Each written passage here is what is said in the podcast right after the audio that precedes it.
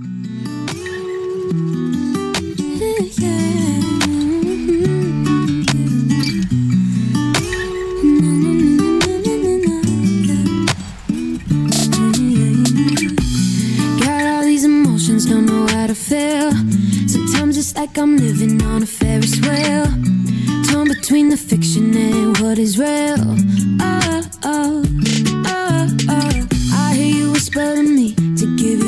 control. Some days it's harder for me just to let it go. I just need to step out and step into your flow. Oh, oh. No matter what the pressure, pressure, you will always be the answer, answer. Only you know how to steady me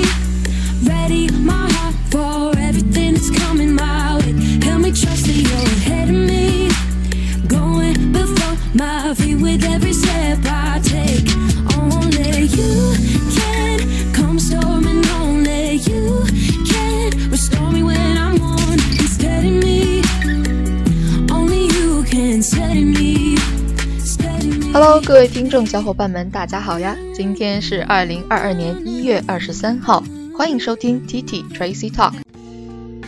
Wants to learn about what's going on in foreign journal or magazine? Let's listen to TT Tracy Talk. 那么前天的 B 站百大 UP 主的名单就已经公布了，有没有你心仪的阿博主呢？B 站英文名称为 Bilibili，简称 B 站，现为中国年轻世代高度聚集的文化社区和视频平台。那么 B 站早期就是一个 A C G，也就是集动画、漫画、游戏内容创作与分享的视频网站。经过十多年的发展，围绕用户、创作者和内容，构建了一个源源不断产生优质内容的生态系统。目前呢，B 站就已经涵盖了七千多个兴趣圈层的多元文化社区，曾经也获得了 Quest Mobile 研究院评选的 Z 时代偏爱的 App 以及 Z 时代偏爱泛娱乐 App。两项榜单第一名，并入选 Brand Z。那么报告二零一九年呢，就获得了最具价值中国品牌的一百强。前不久，B 站它也公布了二零二一年的年度弹幕，所以今天这期节目，我们就一起来看一下有哪一些有趣的弹幕吧。OK，let's come to the test. Bilibili, a leading video platform popular among China's younger generation, announced on Monday the phrase of the year on its site to be 破防了。or this broke down my defense in the literal translation。那这一个呢，phrase of the year 呢，就是这一句破防了。那其实这一句话呢，大家都可以理解，就是我被感动了，或者是呃，本来心理上有一道墙，然后呢就被某一些外界的东西嗯所吸引，或者是所感动，然后就卸下这一个心理的围墙。so it means 破防了，or um this break down my defenses。那这个只是一个直面的翻译，我们就可以说 literal translation。那我们还可以学到 phrase of the year，就是年度词语的意思。同样，字面意思、字面意义也可以说 literal meaning。The trending comment, or what Bilibili calls a bullet chat, originates a situation when gamers are attacked and their defenses torn down. It resembles English phrases such as "This really got me" or "I'm shocked." 那所以呢，这一句破防了，换成英语其实就是 Okay, this really got me，或者是说 Wow, I'm shocked，也就是真的是被感动到了。那我们可以学习一下 trending comment，也就是热门评论的意思。什么东西或者是某人的防御被卸下了，就可以说 tear down。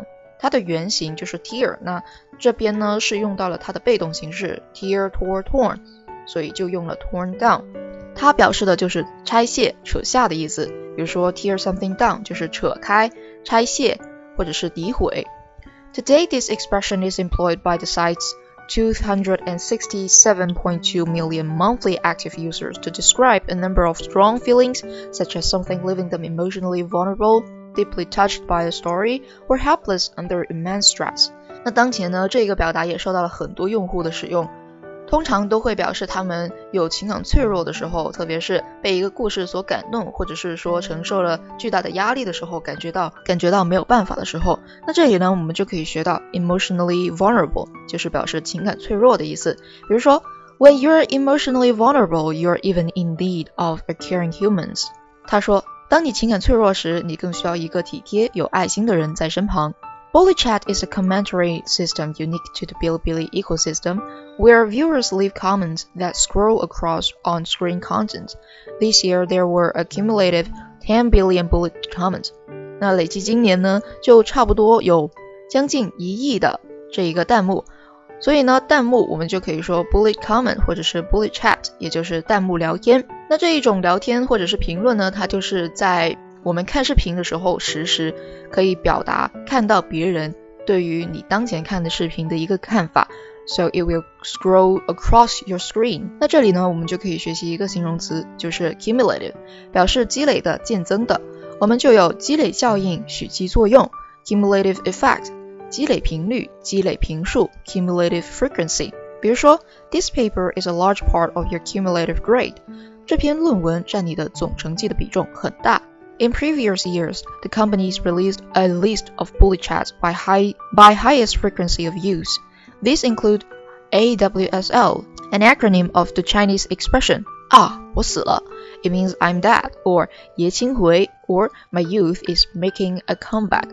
也就是说，其实除了破防了，我们还有啊我死了，就表示 Oh I'm dead，其实也是表示一种情感非常强烈的意思，或者是爷青回，表示说我的青春记忆又回来了，也就是呃我们现在还有一个就是我的 DNA 回来了，是吧？So we can learn that um by highest frequency of use，也就是表示按照最高的使用频率。OK，那看完这一条，我们再来学习一下即将要举行的2022年北京冬奥会的近况。So, three Olympic village ready for moved in. The three Olympic villages, two in Beijing's Chaoyang and Yanqing district, and one in Zhangjiakou, Hebei province, are ready to welcome the Olympians. With international athletes and officials due to arrive this month，那么我们呢，今年就有三个奥运村，两个在北京的朝阳区和延庆区，而一个在河北省的张家口。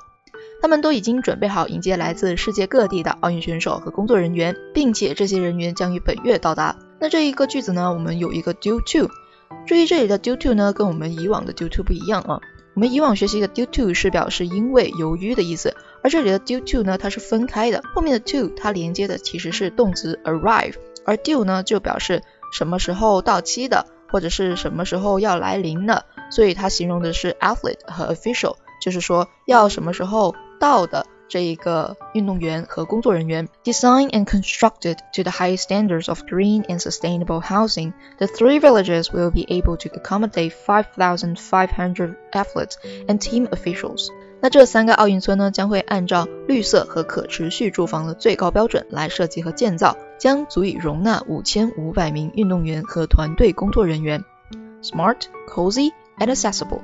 Beijing's Winter Olympic Village has all the elements needed to provide athletes with a safe and comfortable home away from home during the 2022 Winter Games。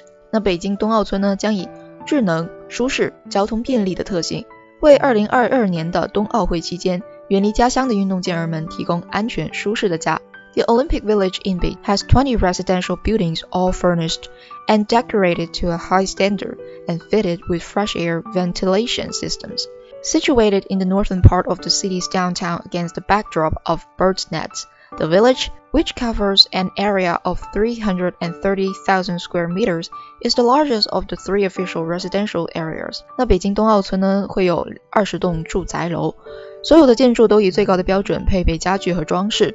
我们这里呢就可以学到 furnished，它这里呢作为一个后置定语 furnished，我们就有家具 furniture，注意是一个不可数名词。To a high standard，以最高的标准，注意这里的介词用的是 to，并配备有新的通风系统。而该村呢位于市中心的北部，以鸟巢为背景，占地三十三万平方米，是三个官方住宅区中最大的一个。那我们就可以学到鸟巢其实就是直译 bird nests。So from a bird's eye view, the two largest courtyards in the village form a pattern similar to the famous Qing Dynasty painting depicting people enjoying outdoor activities on ice. 那在这个那在这一个鸟瞰图中呢，村里最大的两个庭院形成了一种类似于著名的清代绘画的一个图案，描绘了人们在冰上享受户外活动的图案。The Yanqing Olympic and Paralympic Village is located in the mountains, some 900 meters above the sea level. 而在延庆奥运残奥村中的位置呢，它是位于山中，所以海拔约为九百米。It will host more than 1,200 participants from 90 countries and regions at the Olympics, and 500 participants from around 30 delegations from the Paralympics. 那么这一个奥运村呢，将接待来自九十个国家和地区的一千两百多名参与者参加奥运会，以及来自约三十个残奥代表团的五百名参与者。Considering the altitude and low temperature at Yanqing, the village features a warm indoor corridor that connects all residential and public areas. 那考虑到延庆的海拔以及低温的情况，这一个奥运村呢就设备有一条温暖的室内走廊。这一条走廊呢就会连接到所有的住宅区和公共的区域。So in terms of epidemic prevention and healthcare, the village general medical clinic has 18 departments, including emergency, surgery, and internal medicine. 那这条走廊呢？它连接的所有位置，在疫情防控和健康保证方面，全村的总体学科医疗门诊也将具备急诊、外科、内科等十八个科室。And the Olympic Village in 太子城 covers an area of two. And the Olympic Village in 太子城 covers an area of 20 hectares, almost the size of 28 football fields. There are about 30 apartment buildings they can accommodate more than 2,700 athletes during the games。那么在太子城的奥运村占地呢就有二十公顷，几乎是二十八个足球场的大小。 在奥运会期间呢，约有三十栋公寓楼可容纳两千七百多名运动员。那在这里呢，我们就可以学习一下关于奥运会的一些情况。In ancient times, the Asian Olympic Games were religious and athletic festivals held every four years at the sanctuary of, of Zeus in Olympia, Greece. 那么在从前呢，我们是有雅典希腊的，当年呢也已经是四年一次的这样的去举行了。What about the modern times? In modern times, various uses of term Olympic to describe athletic events in the modern era have been documented since 17th century. And the Olympic movement uses symbols to represent the ideals embodied in the Olympic Charter.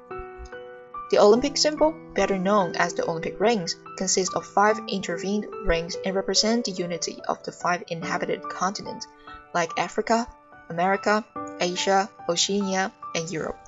所以呢，我们看到在奥运会的旗帜上，它所代表的一个象征意义，也就是五个洲，比如说非洲、美洲、亚洲、大洋洲以及欧洲这五个地区。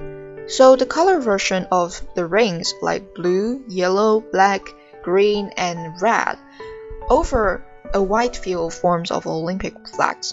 那为什么我们这一个 Olympic 奥运会的旗帜它是有五个圈，而且这五个圈是用这五种颜色呢？其实啊，是因为这五种颜色是代表着至少我们参与活动、参与比赛的每一个国家都会有其中的一样颜色在他们的国旗上面。these colors were chosen because every nation had at least one of them on this national flag. 那我们来看一下，目前还有什么样的在冬奥会期间，我们还有什么样的运动嗯项目是被保留的？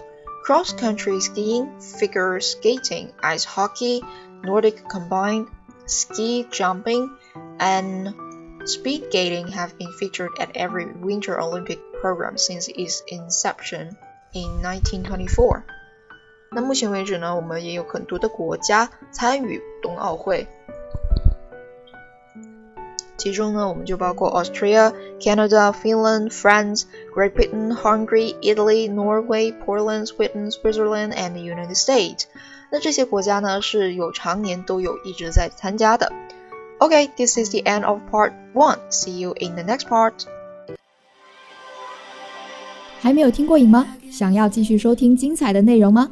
记得 subscribe 订阅我们的频道，时刻留意更新哦。 This podcast is from TT Tracy Talk.